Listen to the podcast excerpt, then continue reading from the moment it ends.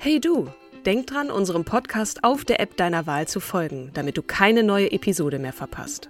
Und wenn du uns noch mehr unterstützen möchtest, schenk uns 5 Sterne auf Apple oder Spotify und lass uns auch noch eine tolle Rezension da. Mit Acast Plus kannst du uns übrigens werbefrei hören und auch 24 Stunden vor dem offiziellen Launch unsere neueste Episode vor allen anderen hören.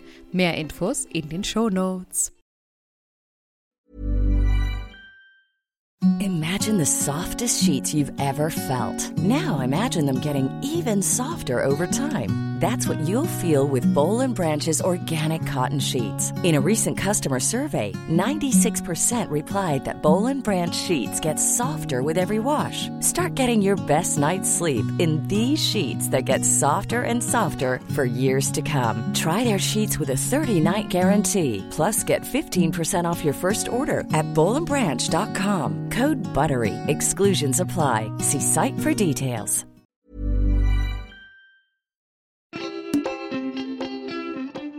Hallo und herzlich willkommen zu unserer neuen Folge vom Podcast Starke Frauen. An meiner Seite eine, nein, zwei starke Frauen. Eine großartige, großherzige, allerliebste Katrin Jakob und. Äh, äh vielen Dank für den Trommelwirbel am Anfang. Liebe Kim Seidler, ich ähm, äh, freue mich wie immer mit dir hier dieses Interview. Wir haben heute wieder eine Gästin, du hattest es ja eben schon gesagt, zu Gast. Äh, auch von mir nochmal ein ganz, ganz herzliches Willkommen an dich, liebe Sarah Bauer. Hallo. Hallo, ich freue mich total, heute bei euch sein zu dürfen. Du bist auf uns zugekommen auf Instagram. Instagram und du hast uns auf ein Thema aufmerksam gemacht, das quasi ja auch Motto deines Buches ist, so beziehungsweise auch Titel, nämlich Angst ist keine Ausrede, alleine reisen als Frau. Und das hat uns so neugierig gemacht, dass wir dachten, wir müssen dich auf jeden Fall einladen, nicht nur dich zu deinem Buch befragen, sondern auch zu deiner Geschichte, weil ich glaube oder wir glauben, dass äh, mit dem Thema alleine reisen äh, da diese Angst total verständlich ist für jeden von uns, der mal in dieser Situation war, sich auch zu überlegen, wie gehe ich es an, oh Gott, und wenn ich da niemanden habe, sich so allein zu fühlen, ist das auch gleichzeitig Einsamkeit. Und da freuen wir uns ganz, ganz dolle, äh, wenn du uns jetzt ähm, davon berichten wirst. Vielleicht noch mal ganz kurz, wir haben ja auch wie bei ähm, so Interviewfolgen immer so ein Prinzip, dass wir die Frauen ein bisschen auch von sich erzählen lassen und fangen da immer in der Kindheit an. Wie lief das so? Wo hast du deine Stärke her? Wie kam das alles? Wenn du magst, kannst du da auch gerne anfangen. Ansonsten überlassen wir dir jetzt gerne das Feld wie, wie bist du geworden, wie du bist und wie kam das mit deiner Reise, das jetzt sozusagen die riesengroßen Türen, die wir jetzt aufstoßen möchten. Liebe Sarah, nochmal herzlich willkommen. Vielen lieben Dank euch. Wie, wie bist du aufgewachsen? Welches Role Model haben dir deine Eltern vorgelebt? Eigentlich kann ich dazu sagen, ein echt äh, schreckliches fast schon. Also es war bei uns extrem klassisch noch, also fast ähm, mhm. ja 60er, 50er Jahre. Meine Mutter war Hausfrau, hat ihren Job aufgegeben. Ähm, mein Vater hat sie jetzt nicht dazu gezwungen, das wäre freie Entscheidung, aber mein Vater ist voll arbeiten gegangen und ähm, ja, das war auch so, wie das dann alles gelebt wurde. Mein Vater war dann, ich kann nicht kochen, ich gehe nicht in die Küche, ich weiß gar nicht, wie das geht. Meine Mutter war dann so, ja, da bleib du auch mal weg, ich mache hier die Wäsche. Und also ich habe wirklich ein extrem klassisches Rollenbild tatsächlich erlebt und das auch für viele Jahre erstmal als ganz normal empfunden. Und deine Mutter ist offensichtlich, was jetzt Stärke angeht, oder vielleicht auch gerade deswegen eher kein Vorbild für dich, lese ich da so raus. Du nickst. Wer war es dann? Hattest du ein Vorbild? War es ein Mann? War es eine Frau? War es deine Großmutter? Hattest du eine Nachbarin, eine Lehrerin? Wer war so dein Wer fällt dir ein, wenn ich dich nach einem weiblichen Vorbild aus deiner Kindheit frage? Ja, es ist eigentlich total interessant. Ich war ein Einzelkind und ich bin auch tatsächlich in einer Gegend aufgewachsen, wo kaum andere Kinder gelebt haben. Und ähm, ich habe viel Bücher gelesen. Und äh, ich habe auch gern Nachrichten geschaut und all sowas. Aber von allen ähm, Personen tatsächlich war es ein fiktiver Charakter, der mir immer Mut gegeben hat. Und es klingt jetzt witzig, aber es ist tatsächlich Pippi Langstrumpf gewesen. und zwar gar nicht so unbedingt, weil sie so frech war, sag ich mal, oder sich irgendwie gegen Leute aufgelehnt hat, sondern sie war stark. Sie konnte also wirklich jetzt so physisch konnte sie ja alles immer einfach wegtragen, die Einbrecher, alles was böse war, alles, ne, und sie konnte aber auch sich für ihre Freunde einsetzen. Sie hat die beiden ja immer verteidigt und sie hat sich immer in Abenteuer gestürzt. Sie schien irgendwie einfach nie Angst zu haben, aber auf eine unglaublich sympathische Weise. Und das mhm. hat mich wirklich als Kind, äh, ja, hat es mir irgendwie, ich wusste zwar, sie gibt es nicht wirklich und ich wusste auch, diese, diese, diese Kraft gibt es natürlich nicht wirklich, dass man ein Haus mit einer Hand wegträgt, aber es war für mich mhm. wirklich unglaublich äh, schön, auch in schwierigen Momenten einfach da reinzulesen und zu denken, Mensch, so jemanden, ne, der so alles im Griff hat und gleichzeitig so sympathisch ist, das ist, das ist toll. Ja, ja sie lacht ja auch mhm. einfach so gerne. Ne? Man, man hat auch äh, immer so dieses Gefühl, dass es ihr nichts ausmacht oder hatte so ich als Kind, äh, dass es ihr nichts ausmacht, alleine zu sein, weil das ist ja schon total traurig eigentlich. Sie wächst auf ohne Eltern, der Vater ist Pirat irgendwo in der Karibik und die Mutter ist gestorben und sie macht dann das Beste draus, um es jetzt mal etwas banal zu formulieren. Ne? Wie war denn das in der Schule? Da hattest du doch dann aber auch ja Gleichaltrige und so. Ähm, wie, wie hast du da Freundschaften geschlossen? Hattest du auch dann das Gefühl, du musst Pippi Langstrumpf sein und die verteidigen oder warst du eher ein ängstliches Kind? Ich war ein sehr ängstliches Kind. Ich war eigentlich so eine Art soziale Katastrophe. Ich war unglaublich schüchtern. Also ich habe mich wirklich gar nichts getraut. Ich stand mündlich auch immer irgendwie fünf. Ich hatte wirklich Angst. Ich hatte eine sehr, sehr gute Freundin, aber ähm, ja, wir waren beide auch nicht unbedingt die beliebtesten in der Schule. Unter anderem, das ist ja immer so ein Teufelskreis. Man ist nicht so, äh, geht nicht so aus sich raus, ist schüchtern, dann machen andere natürlich, ne, haben dann irgendwie ihren Spaß daran, drücken einem extra noch was rein. Mhm. Das ging dann auch schon so teilweise in die Richtung Mobbing, was natürlich dann wieder befeuert hat, dass ich nicht sehr gerne zur Schule gegangen bin, weil ich eigentlich mhm. eher Angst auch hatte und, und ja, einfach mit Bauchschmerzen oft hingegangen bin. Also das war tatsächlich dann auch keine schöne Zeit, wo ich mir innerlich immer gewünscht hätte, jemand wie Pipi Langstrumpf käme und mhm. würde dann echt mhm. sagen, so, rettet genau, dich, ne? rettet mich mhm. und sagt irgendwie so, jetzt komm mal hier, ist es überhaupt nicht schlimm, dass du, dass du vielleicht ne, dich das und das nicht traust. Und das, das war auch ein Grund, warum ich immer irgendwie gedacht habe, Mensch, es wäre so super. Natürlich wäre ich gerne selbst so, aber das erschien mir damals so abwegig. Also mhm. das war überhaupt, mhm. ja, genau, es war schwierig.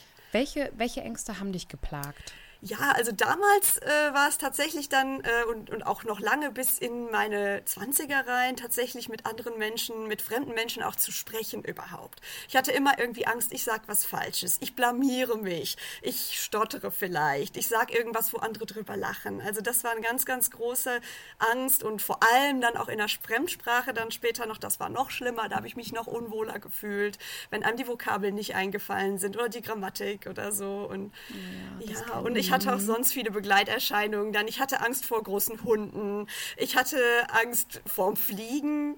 Und ich hatte Angst zum Beispiel auch bei fremden Leuten was zu essen.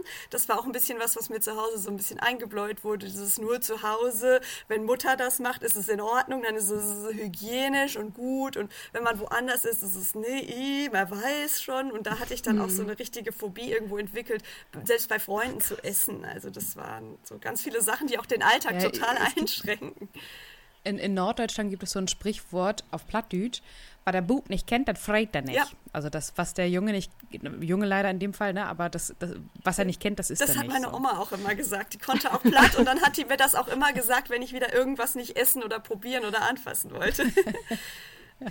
was der nicht ja. kennt, das fragt er nicht. Genau. Ja.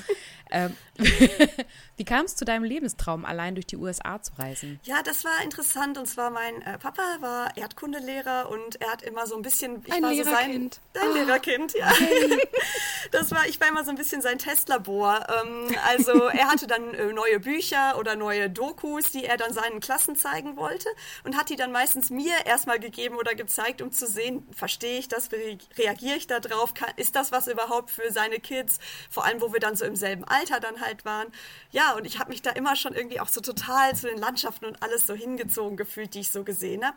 Und aus irgendwelchen Gründen besonders zu den USA. Das war einfach, es schien so vielfältig. Es gab New York und die großen Städte mhm. und Hollywood und dann gab es aber auch den Grand Canyon und die ganzen großen Flüsse und Berge und Nationalparks und das hat mich immer schon wahnsinnig fasziniert.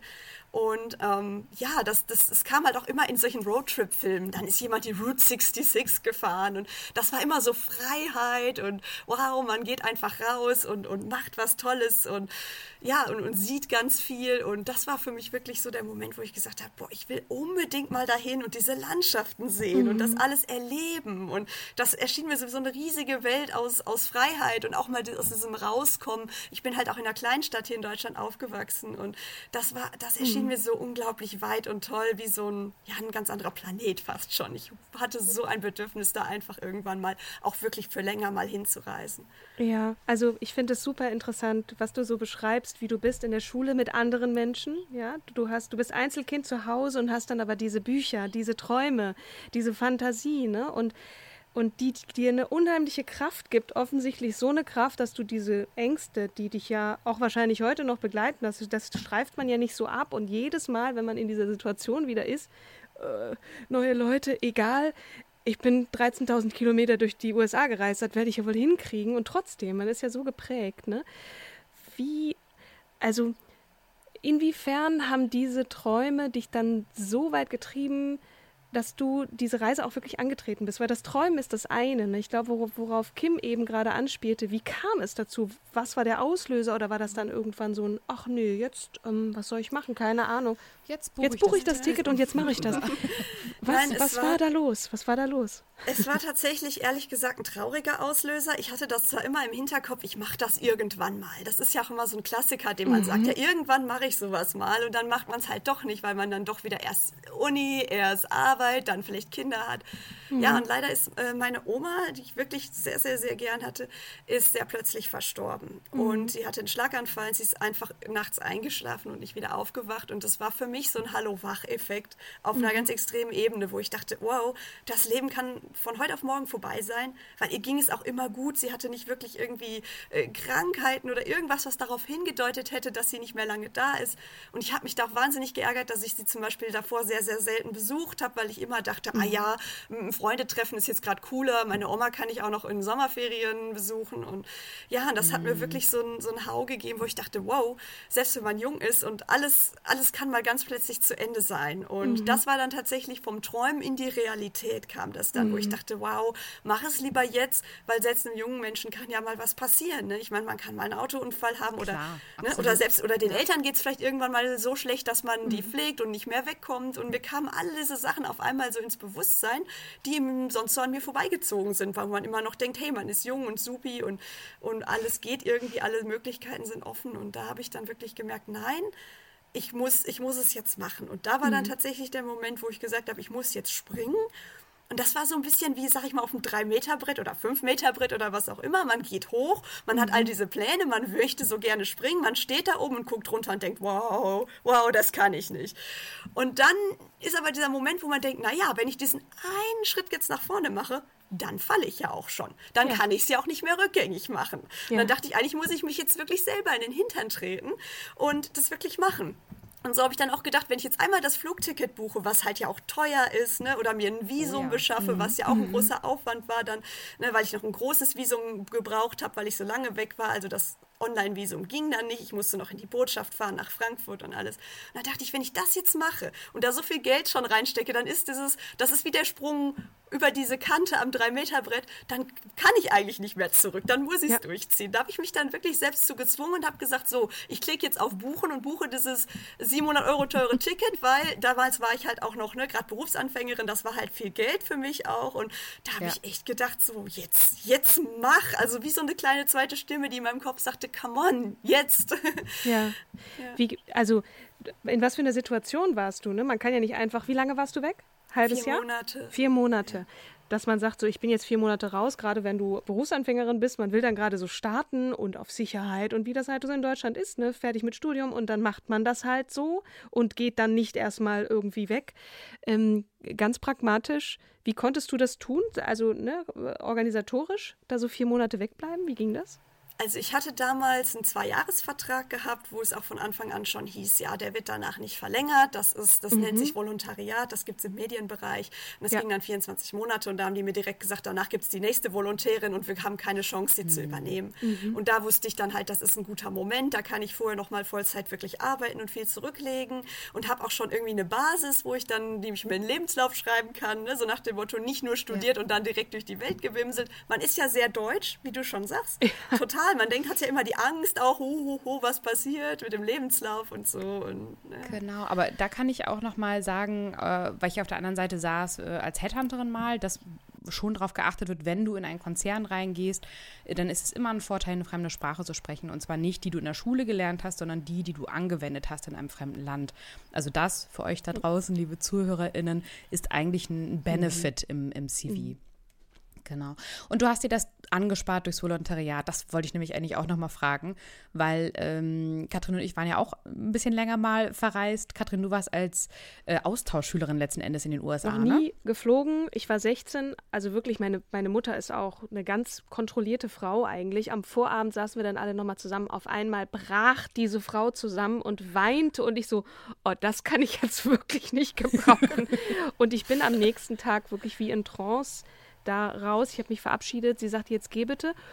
Und da spürte ich dann, wie du sagst, man steht da oben auf dem 3-Meter-Brett oder es gibt ja auch diesen schönen Film davon ähm, oder dieses Video von diesen Leuten, die da hochlaufen und dann davor stehen. Man sieht richtig so, die kämpfen mit sich. Ne? Und ich wusste, ich musste das Hirn ausschalten und einfach laufen, laufen, laufen, immer weiter. Das Ganz war jetzt, genau. ich, ich, wurde, ich wurde aufgefangen in einer Familie. Ich bin jetzt auch nicht rumgereist, so, aber das war ein Sprung ins Ungewisse. Ich war 16, ich, wie gesagt, noch nie geflogen. Für mich war das alles also ein riesengroßes Abenteuer. Und du, Kim, bist äh, nach dem Abi? Australien. Mhm. So, so, das war, glaube ich, ich bin ja Jahrgang 83, das war, glaube ich, so der Klassiker. Also entweder Australien oder USA oder aber du machst Entwicklungshilfe in Afrika. Das hat auch eine Freundin von mir gemacht. Das war mir aber zu teuer, weil ich wurde, ich musste mir das alles als Kellnerin äh, neben der Schule zusammensparen. Ne? Und wir, du musstest ja, um das Visum in Australien zu bekommen, äh, ich glaube, einen gewissen Betrag auf dem Konto mhm. haben. Und ich glaube, ich hatte dann sowas wie 5000 Mark. Das war ja noch, entweder war das 5000 Euro oder Mark, daran erinnere ich mich leider jetzt gerade nicht mehr. Ein bisschen länger her. Und ich bin noch, weil ich Angst hatte, ne, auch diese Angst, so scheiße, alleine rüber. Ich kannte jemand, der, der, man hatte sich vorher, ich bin über eine Organisation, dessen Name Step In oder so, glaube ich, hieß die. Und die hat das so gemacht, dass sie dir ein Bankkonto eröffnet hat. Das war eigentlich auch sehr angenehm. Und ähm, die ersten zwei Tage in Sydney hatten sie dir mhm. organisiert. Und von dort, äh, von dort konntest du dich dann halt vernetzen oder andere kurz kennenlernen und dann gemeinsam reisen oder weiterreisen. Und ich hatte das große Glück, ich habe da dann ein deutsches Mädel, die ich irgendwie ganz nett fand. Und dann meine ich so, oh, ich habe total Angst, hier alleine weiter zu reisen. Weil meine Mama hat nämlich sowas ähnliches gemacht, Katrin. Meine Mama hat nämlich vorher mich angeschrien aus Angst oder Verzweiflung und meinte, Du bleibst dann da und du steigst bei jedem ins Auto ein und dann wirst du gekidnappt und ähm, so naiv wie du bist. Und ich dachte auch so, boy, das ist echt nicht das, was ich gerade nee. gebrauchen kann. Ähm, aber ich bin trotzdem rüber und das war, glaube ich, ein absolutes Geschenk für, ja. für, aber da kommen wir auch noch, warum hilft es einen, alleine reisen zu gehen, äh, nochmal. Es war Euro, weil du warst über, über 20 und der Euro ist ja eingeführt worden 2001. Zwei. Zwei. Ja. Genau. Also muss genau. es da ja, gerade 5000 Euro gewesen sein. Also das ist immer noch, wir, wir, erinnern uns, D-Mark, die Hälfte, also ne, ist äh, dann doppelt so teuer. Wow. Äh, ja, ja, genau. So, Sarah, und ähm, du bist, du bist dann, also du hast das Ticket, du bist nach Frankfurt und so immer so von dieser To-Do-Liste eine Sache abgehakt und je weiter du runterkamst in dieser To-Do-Liste, hast du gesagt, so jetzt, wenn ich jetzt nicht springe, dann bin ich wirklich dumm dann haut mir meine Oma aus dem Himmel oben nochmal auf den Kopf ja. und sagt, so, Absolut, du hast ja. es dir doch, du hast es dir doch vorgenommen. Und äh, wann ging's los? Wie hast du dich gefühlt? Und wo, wohin ging's? Ja, also das war 2017 im April, da ging es dann mhm. los und ähm, ja, wie habe ich mich gefühlt? Ich war einfach unglaublich aufgeregt. Also generell, mhm. äh, ich, irgendwann hat natürlich, also hat es schon überwogen, dass ich mich auf das richtig doll gefreut habe. So, mein Gott, ich werde bald wirklich in New York sein. Das war so unglaublich surreal. Also das mhm. war Wahnsinn.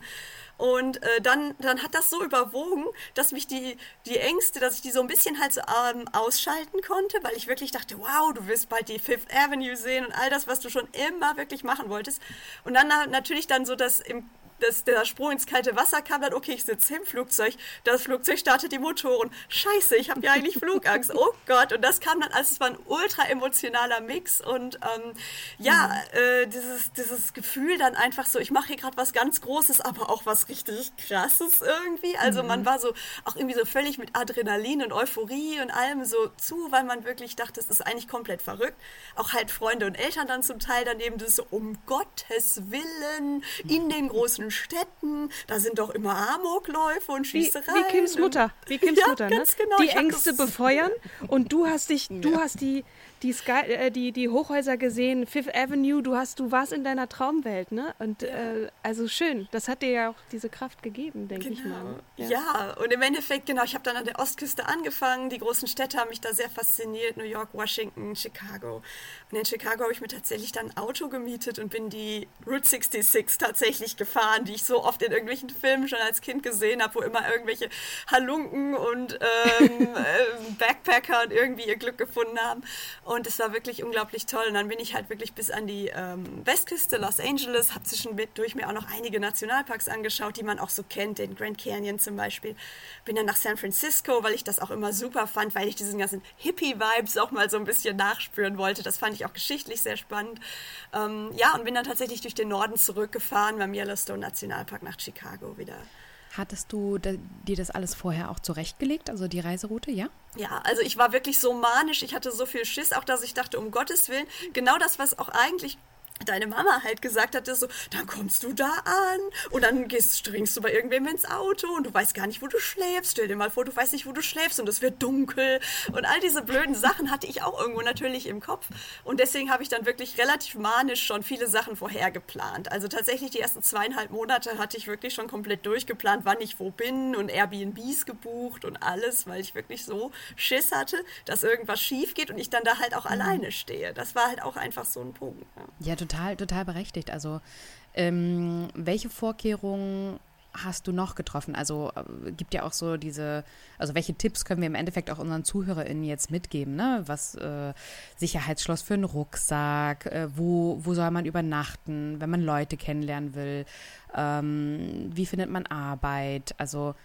Hast du, hast du da Tipps? Ja, also ein paar halt schon. Also ich war auch ehrlich gesagt very German, aber das bin ich jetzt nach fünf Jahren immer noch. Also ich habe danach wirklich auch angefangen, extrem viel zu reisen, weil mich diese Reise einfach so in so ein anderes Universum katapultiert hat. Ich bin jetzt wirklich sehr, sehr viel unterwegs, aber ich bin immer noch very German, was es angeht mit äh, Versicherungen. Also eine Krankenversicherung mhm. gehört für mich dazu, weil selbst wenn man ein super junger Mensch ist, der nie krank wird, man muss einmal nur irgendwo abrutschen und sich den Fuß brechen und das gerade in Ländern wie Amerika, wo die Kosten mhm. einfach so unvorstellbar groß ist. Da schüttelt man dem Arzt die Hand und der sagt so, ich mache jetzt hier irgendwie, ich, ich weiß ich nicht, ich nehme ihren Namen, ihre Adresse auf und dann muss man schon irgendwie 1000 Dollar bezahlen. Also das ist mhm. der Hammer. Also nie ohne Krankenversicherung wirklich gehen. Das, das wäre echt blöd. Kriegt man dann und, Visum, ähm, wenn, wenn du äh, das nicht nachweisen kannst? Ich glaube sogar, also... Das ist eine mm, gute Frage. Weil ich, also ich musste damals beim, als ich das Visum mhm. beantragt habe, tatsächlich nicht nachweisen, dass ich schon eine Krankenversicherung mhm. habe, aber an der Grenze, zumindest in den USA, kann es jederzeit sagen, dass die, sein, dass die sagen, zeigen Sie uns, wie Sie versichert sind. Und es kann sein, dass die einen zurückweisen, mhm.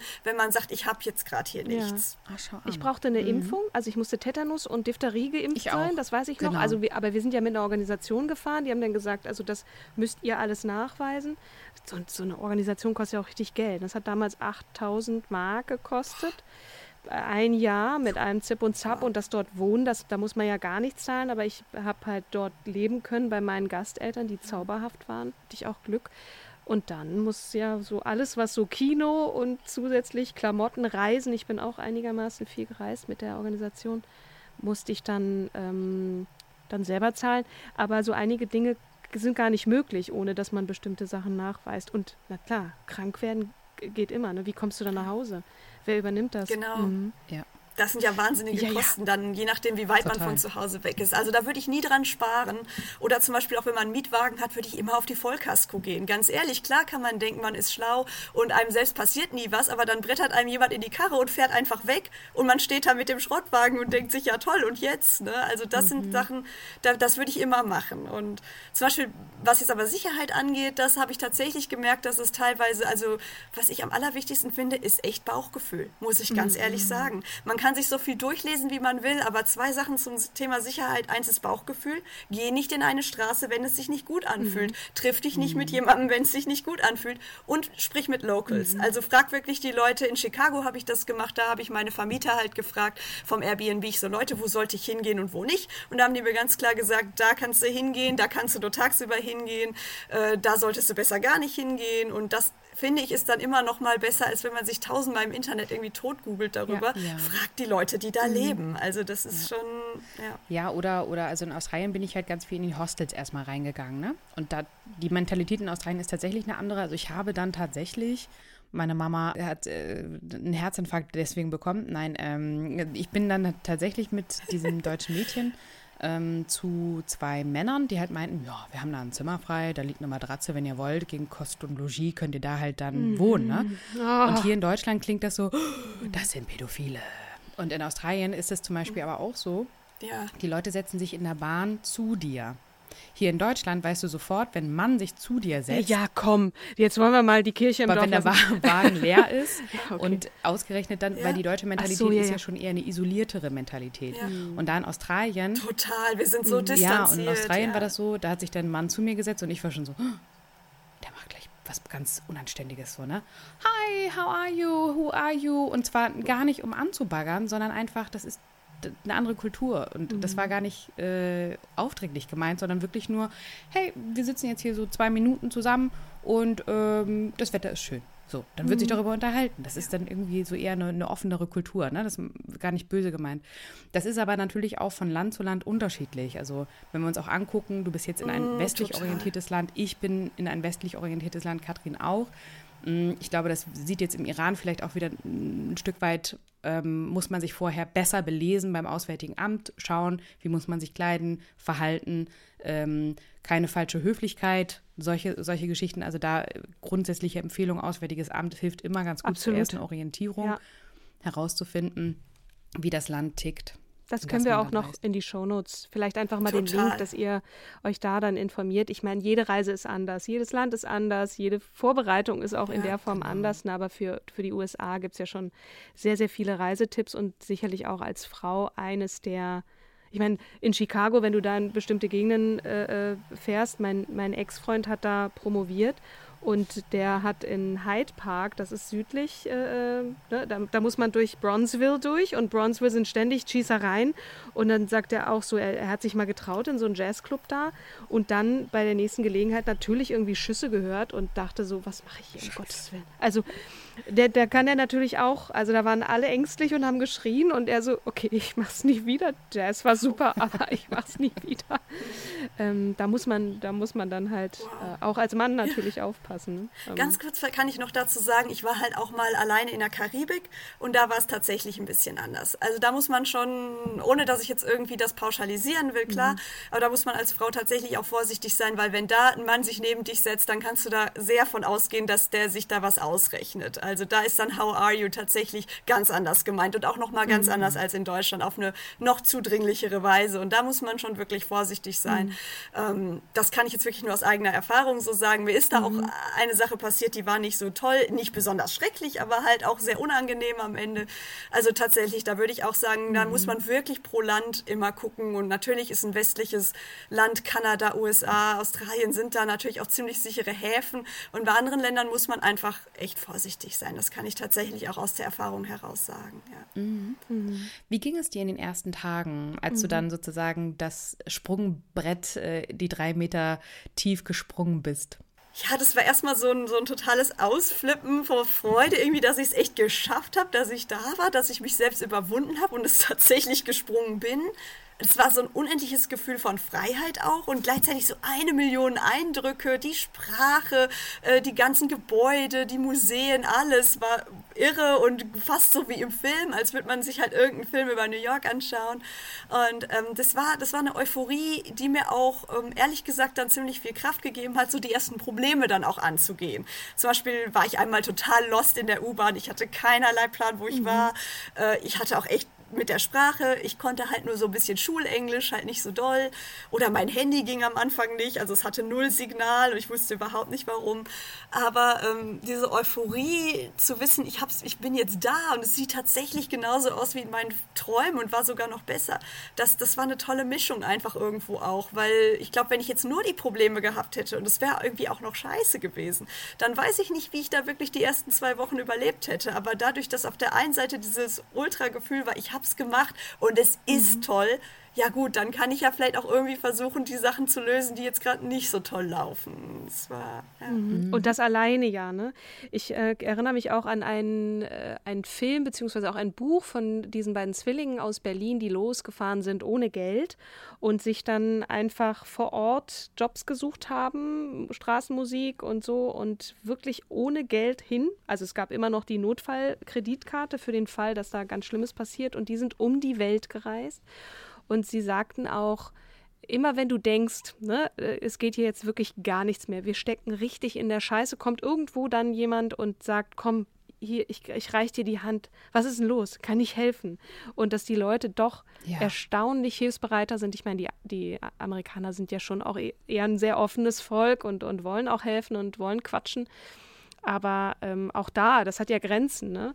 Ähm, hattest du so einen Moment, wo du dachtest, so, ich weiß jetzt wirklich, ich weiß überhaupt nicht weiter. Und dann kam irgendwo einer und hat gesagt, oder eine sie, Mensch, brauchst du Hilfe? Ja.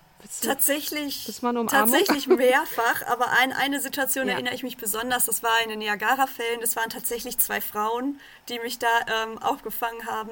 Die Kurzversion ist jetzt, ich war mit dem Bus unterwegs und ähm, hatte mir aber den Rückfahrplan nicht richtig abgespeichert und wusste dann ehrlich gesagt gar nicht, mit welchem Bus ich jetzt zurückfahren musste, in welche Richtung, wann der kam. Ich saß völlig planlos auf einer Parkbank im Dunkeln. Es war schon 22 Uhr.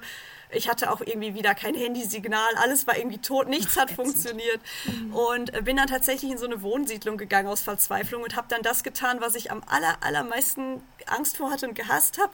Ich habe echt einfach irgendwen angesprochen, den ich da gesehen habe. Und da kamen zum Glück zwei junge Frauen aus der Tür von, aus irgendeinem so Wohnhaus und äh, waren da so am Giggeln, hatten irgendwie so Energy Drinks oder irgendwas und ich nur so in total schlechtem Englisch. Und das war mir in dem Moment auch irgendwie alles egal, weil ich so verzweifelt war, dass ich dachte, ich muss gleich hier bei vier Grad auf dieser Parkbank schlafen. Oh Gott, und was ist, wenn dann was passiert und überhaupt? Und, äh, und dann habe ich denen da einfach irgendwie erzählt, so und so, ich weiß gerade gar nicht, wo fährt mein Bus, wie komme ich zurück zu meinem äh, Hostel oder was, ich bin voll durchgedreht und die waren einfach so nett, die haben mich erstmal echt umarmt, also wirklich typisch amerikanisch, muss ich auch echt sagen, kann ich nur bestätigen. Ähm, und auch so, ja, gar kein Problem. Und komm, wir schauen auf dem Handy mal den Fahrplan nach, sollen wir dir ein Taxi rufen, willst du bei uns warten, wir machen dir einen Kaffee, also so krass, wo ich auch dachte mhm. so, in Deutschland, um klingel mal bei irgendwem oder geh mal bei irgendwem vorbei um 22.30 Uhr, dann sagen die bestimmt nicht, komm doch rein und ich mach dir einen Kaffee. Da knallen die eher die Tür zu und denken, wer ist das so? Und, und da war ich, das war für mich halt auch ein ganz, ganz toller Moment, wo ich genau sowas halt, was ihr auch gerade beschrieben habt, halt auch erlebt habe. Dieses, äh, ne, wenn es dann irgendwie gar nicht mehr weitergeht, auf einmal passiert dann eben doch was, was einem hilft. Und ja. Die Menschlichkeit. Ja. Ja. Total. Also in Australien hatte ich äh, das große Pech, einen Autounfall zu haben, wo ich wirklich durch die Windschutzscheibe durchgeflogen bin.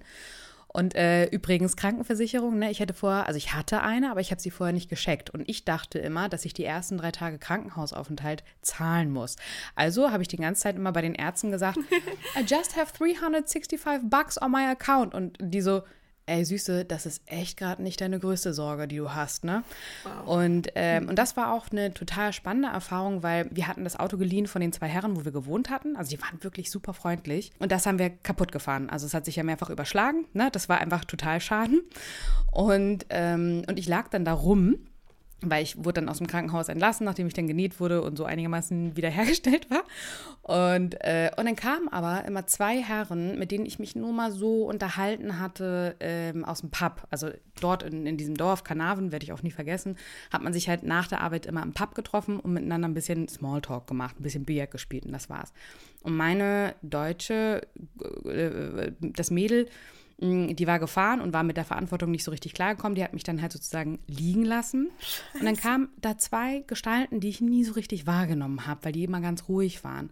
Und die haben mich mitgenommen, haben mich getragen zum Meer, zum Fischen, äh, haben mir Essen gebracht und, und das war so für mich die größte, das größte Geschenk überhaupt. Das klingt mhm. zwar blöd. Du denkst so, scheiße, ich bin auf der anderen Seite der Welt, weg von Mama, Papa. Ich habe hier einen Autounfall gehabt. Kacke, was mache ich jetzt? Also, ne, so das, all das, weshalb man nicht auf Reisen gehen will, ist mir passiert. Äh, ähm, aber es war das größte Geschenk, weil genau das ist es ja. Du, du lernst mit dir selber umzugehen, du lernst dich selber verstehen. Ähm, die, die, diese Freiheit, diese unendliche Freiheit auch zu sagen, okay, ich düse jetzt weiter, mir gefällt es hier nicht mehr. Oder ähm, ich bin auf Menschen getroffen, die mir dann doch nicht gefallen haben. Mhm. Dann bin ich auch weitergegangen. Ich bin aber auch in diesem Dorf, ich glaube, vier oder fünf Monate am Stück geblieben, weil die Menschen so herzlich waren und manchmal auch so ein bisschen naiv. Da, wo ich gewohnt habe, der meinte so, mhm. ja, du liegst hier auf der Couch rum, jetzt schon seit zehn Tagen, das ist ja irgendwie doof. Sollen wir dir mal einen Job organisieren? Äh, nee, ich habe einen Job. Ich muss warten, bis die Fäden gezogen werden können. Äh, ich kann noch gar nicht arbeiten und ich humpel übrigens auch noch. Ah, ja, ja, ja, ja. Sag Bescheid, mhm. ne? Also, ich finde das total interessant. Wir haben uns auch, bevor wir auf äh, Aufnahme gedrückt haben, äh, darüber unterhalten, was man lernt auf so einer Reise zu sich selbst. Und ich hatte diesen, diesen Beitrag, den ich auch noch in die Shownotes packen werde, von Radio Wissen äh, erwähnt. Das ist eine Podcast-Folge, die heißt Unterwegs zu sich selbst, wie Reisen uns formen. Was würdest du sagen, Sarah? Was hast du über dich gelernt? Natürlich auch über das Land und du hast wahnsinnig viel gesehen und so wie du berichtest, hast du die USA schon sehr, sehr toll gefunden. Sonst äh, hättest du vielleicht auch die Reise vorher abgebrochen. Aber was war so das, wo du sagst, neben der Frage, wo hat es dir am besten gefallen? Aber ähm, was hast du über dich selber gelernt? Ich habe gelernt, dass wir viel, viel mehr können und viel besser sind, als wir denken. Das war wirklich mhm. unglaublich. Also dieses, äh, was ich immer von mir selber dachte, dieses Bild, dieses Selbstbild, das war so klein und das war wie so, wie dieses berühmte Bild, wo man dann irgendwie diesen Schatten dann sieht von der kleinen Katze, aber eigentlich ist es ein Löwe. Und da habe ich äh, genau durch solche Situationen, wie du es auch gerade beschrieben hast, wie mit dem Autounfall, dass solche Sachen, das klingt total verrückt, wenn man das nicht selbst erlebt hat, aber es ist ein mhm. Geschenk. Ich hatte auch die Autopanne, ich hatte allen möglichen Kram und dachte mir dann auch so im Nachhinein, das war der Moment, wo ich gezwungen war, aus mir rauszukommen und mich selbst wirklich zu finden, so albern und spirituell, wie das jetzt klingt, aber ich hätte nie rausgefunden, dass ich jemanden in der Autowerkstatt mitten in, im Cowboyland im Nirgendwo ankacken kann, weil die haben mich so, die wollten mich da mit der Rechnung, wollten die mir so was, mich so was Ohr hauen und ich habe das erste Mal in meinem Leben wirklich den Mund aufgemacht und gesagt, nein, das, das kann nicht sein, das stimmt stimmt alles hier nicht, gib mir mal den Chef am Telefon. Und ich dachte, ach, wer bin ich? Was Mega. tue ich hier? Aber es mhm. fühlte sich wirklich wie so eine Befreiung an. Und das war wirklich, das ist was, was ich wirklich einfach, was sich bei mir auch dann eingebrannt hat und auch geblieben ist tatsächlich. Also, ne, klar mhm. ist es mhm. jetzt nicht immer, dass ich in jede Situation ultra Selbstbewusstsein reingehe.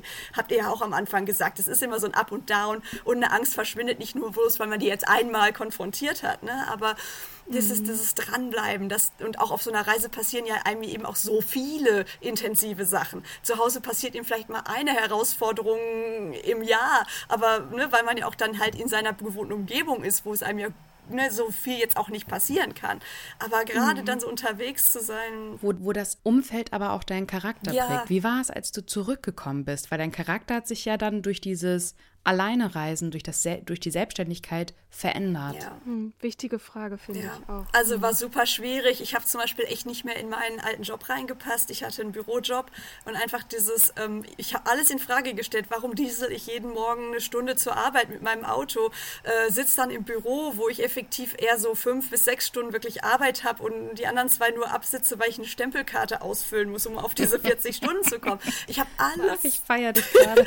ich habe alles hinterfragt und dachte so, es gibt's nicht. Also wie, wie lebe ich, auch wie wohne ich? Und dann dachte ich auch, wo ich mhm. wohne, eigentlich gefällt mir das gar nicht mehr. Das war mitten in der Stadt, es war immer laut und ich dachte, ah, ich flippe aus. Und ja, und das war natürlich aber auch dieser, dieser Effekt, dass man nach Hause kommt und zu Hause ging das Leben halt normal weiter. Das habt ihr wahrscheinlich auch erlebt. Klar hatten Freunde auch Erlebnisse und so weiter, aber man selbst kommt da irgendwie und hat gefühlt einen Sprung von zehn Jahren wirklich mental und charakterlich mhm. gemacht und kommt zurück und zu Hause ist so, ja, halt wie immer, ne, so.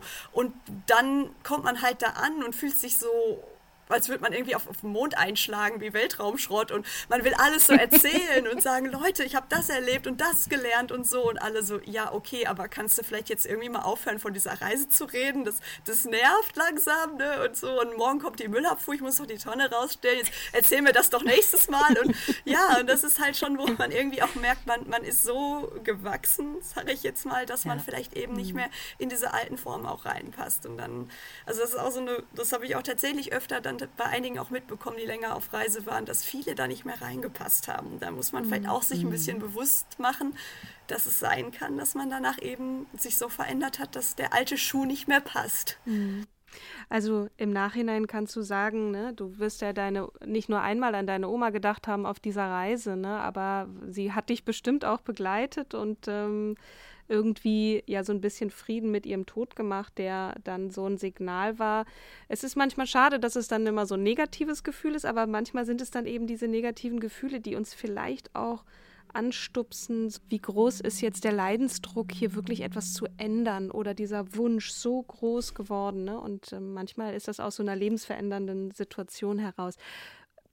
Wann kam das Buch? Also ich meine, die Reise machen ist das eine, ne? Und das andere ist dann daraus wirklich ein Buch ja. zu schreiben und auch anderen davon zu erzählen, dass du wirklich auch den Wunsch ja hattest, meine Geschichte könnte anderen Kraft geben. Ne? Angst ist keine Ausrede als Mantra fürs Leben. Also das war, ich hatte halt am Anfang einen Blog, ich weiß nicht, ob ihr das auch gemacht habt, aber einfach nur um die Familie und Freunde so auf Updates zu halten, weil ich auch mhm. keine Lust hatte, jeden Abend jetzt eine E-Mail oder irgendwas zu schreiben oder eine Postkarte oder was weiß ich. Deshalb hatte ich erstmal einen Blog für die Familie und habe da geschrieben und dann alle schon, ah, das ist voll schön, das verleitet dazu, dass man auch mal raus will und so. Mhm. Mach das doch weiter. Und dann habe ich weiter gebloggt und so weiter und dann kamen halt immer diese Sprüche, schreib doch mal ein Buch und ich dachte immer, ach, naja, boah, da gibt es doch schon so viele, wer will das denn verlegen und so weiter. Ne? Also auch wieder irgendwo sich wieder so klein machen. Ne? Da war mhm. es dann halt wieder. Und äh, dann kam tatsächlich das Jahr 2020 mit Corona und mit meinem Job war da auch zu der Zeit ein bisschen Ebbe, weil ich halt, äh, ich bin freie Texterin, habe äh, viel für die Tourismusbranche geschrieben und da gab es nichts zu schreiben in 2020, weil mhm. die, das lag am Boden. Und das gab mir aber die Zeit tatsächlich, dieses Buchprojekt mal ernst zu nehmen und habe dann gesagt, komm, ich schreibe das jetzt einfach mal auf für mich so. Weil ich hatte auch Tagebücher damals geführt, so richtig mit Kuli und Papier, habe die wieder ausgegraben und habe das einfach mal schön geschrieben. Mhm. Und ähm, ja, und dann kam halt tatsächlich, jetzt hast du es geschrieben, jetzt musst du es auch mal wohin schicken. Und äh, ja, und das habe ich dann tatsächlich gemacht und am Ende hat es auch wirklich geklappt, dass sich ein Verlag interessiert hat und dann ist es daraus geworden. Und das war für mich dann auch. Ähm, tatsächlich wichtig zu sagen, ich schreibe jetzt nicht nur ein Buch, äh, fahrt mal in die USA, wow, die große Freiheit, alles ist so toll, weil ich mich, weil ich so cool bin, weil das ist auch sowas, was ich überhaupt nicht mag. Das ist immer so sagen, bei mir war alles supi, wo ich denke, nein. Und bei vielen Leuten ist nicht alles supi. Ne? Ich meine, allein was ihr jetzt auch wieder erzählt, mhm. selbst wenn es von außen so wirkt, als wäre man auf eine super duper Reise und man immer dieses, du bist so mutig, you are so brave, das habe ich so oft gehört und ich dachte, Leute, ich bin gar nicht mutig. Äh, Mut bedeutet für mich mich nicht, dass ich, dass ich irgendwie, wer weiß, wie stark oder was bin, sondern es bedeutet, dass ich etwas mache, obwohl ich Angst davor habe. Mhm. Und ähm, ja, und nicht, dass ich halt keine Angst habe. Ne? Das, das, das wollte ich halt eben rausstellen, dass man sagt, man kann etwas machen, erreichen, schaffen, abspringen, obwohl man Angst hat.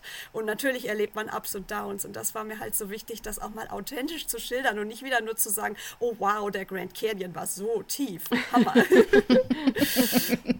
ja, aber das sind ja dann auch genau diese Antreiber, wie, wie zu Beginn, äh, als du von, von deiner Schule, von deiner Schulzeit erzählt hast, ne? dass, dass du, ähm, dass diese Angst Angst auch als Gegenpol diese Fantasie hatte. Hast du, hast du einen Tipp für unsere Community, für Leute, die Angst haben, vielleicht zu reisen, ähm, so irgendwas, was du den HörerInnen von starke Frauen mitgeben möchtest?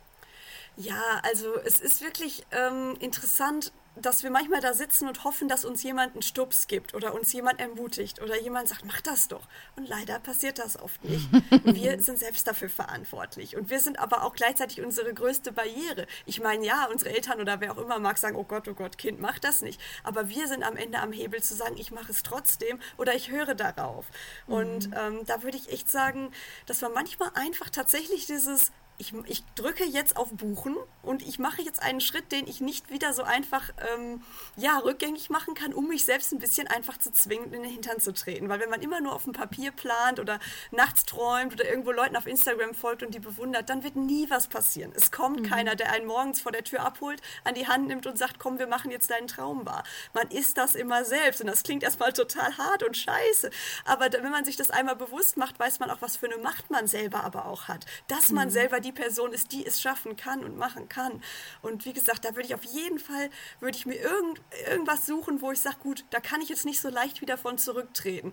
Ich setze mich jetzt in dieses Flugzeug, so, und die Kabinentür ist zu, und jetzt kann ich halt nicht direkt wieder zurück. Ich muss zumindest mal in diesem Land ankommen, ähm, mhm. und dann kann ich ja immer noch Angst kriegen und zurückfliegen. Es ist ja auch gar keine Shame, sage ich mal, am Ende zu sagen, das ist doch nichts für mich mit dem Alleinreisen oder ich bin doch nicht so stark im Moment. Ich brauche noch ein bisschen Zeit. Aber das zu versuchen, versuchen, das ist das Wichtigste, zu gucken, wo sind meine Grenzen, weil ganz oft habe ich gedacht, da ist meine Grenze, da kann ich auf keinen Fall rüber.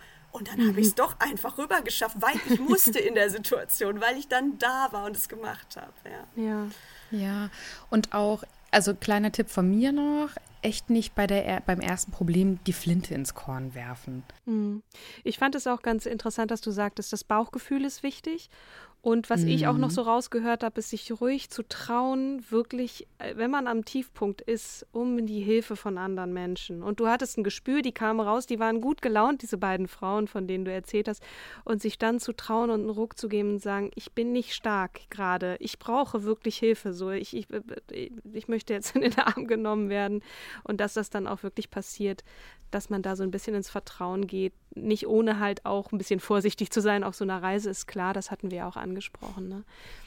Ach, Sarah, mhm. man hört so diese Leidenschaft und auch diese Freude, diese Reise gemacht zu haben. Und du hast mich jetzt auf jeden Fall, ich glaube, ich spreche da auch für dich, Kim, inspiriert äh, ähm, und äh, dieses Feedback, was du bekommen hast von so vielen Menschen. Man hat, Mensch, jetzt, ich traue mich jetzt doch mal zu campen oder eine Situation hattest du am Anfang erzählt, ne? wenn es so Kleinigkeiten ja. sind, einfach so ein bisschen aus der Komfortzone rauszugehen und sich auszuprobieren.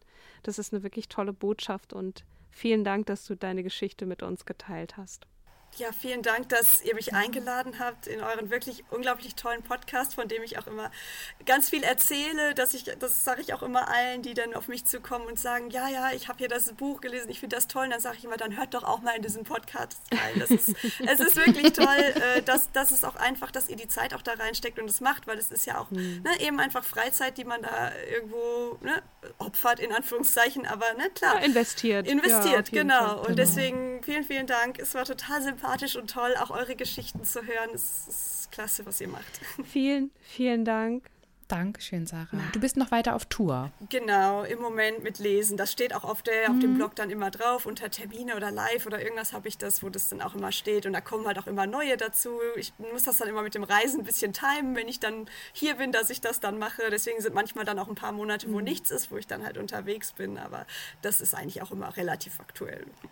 Super. Und ich habe zum Schluss noch einen Podcast-Tipp äh, und der passt ganz gut zum Thema, nämlich sich zu trauen, neu anzufangen Frauen, die erzählen, wie sie alles auf Anfang, äh, heißt der Podcast, wie sie auf einmal äh, einen komplett anderen Weg eingeschlagen sind. Ist ein wundervoller Podcast mit Ilka Petersen vom NDR. Auch den verlinken wir hier noch rein. Und äh, genau, nächste Woche. Nächste Woche haben wir eine Überraschungsepisode für euch. Und ähm, bis dahin wünschen wir euch erstmal alles Gute, bleibt gesund und bis zum nächsten Mal. Traut euch. Traut euch. Traut euch. Legt los. Legt los, genau. Also auch von mir äh, alles Liebe und bis nächste Woche. Tschüss. Tschüss. Hey, it's Danny Pellegrino from Everything Iconic. Ready to upgrade your style game without blowing your budget? Check out Quince. They've got all the good stuff shirts and polos, activewear, and fine leather goods all at 50 to 80% less than other high-end brands. And the best part? They're all about safe, ethical, and responsible manufacturing. Get that luxury vibe without the luxury price tag. Hit up quince.com slash upgrade for free shipping and 365 day returns on your next order. That's quince.com slash upgrade.